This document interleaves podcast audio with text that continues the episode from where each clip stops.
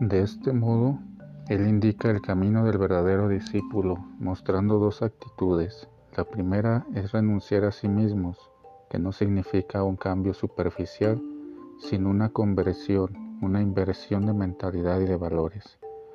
La otra actitud es la de tomar la cruz. No se trata solo de soportar con paciencia las tribulaciones cotidianas, sino de llevar con fe y responsabilidad esa parte de cansancio, esa parte de sufrimiento que la lucha contra el mal conlleva.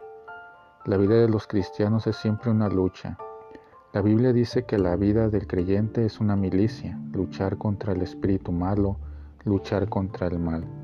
Así el compromiso de tomar la cruz se convierte en participación con Cristo en la salvación del mundo.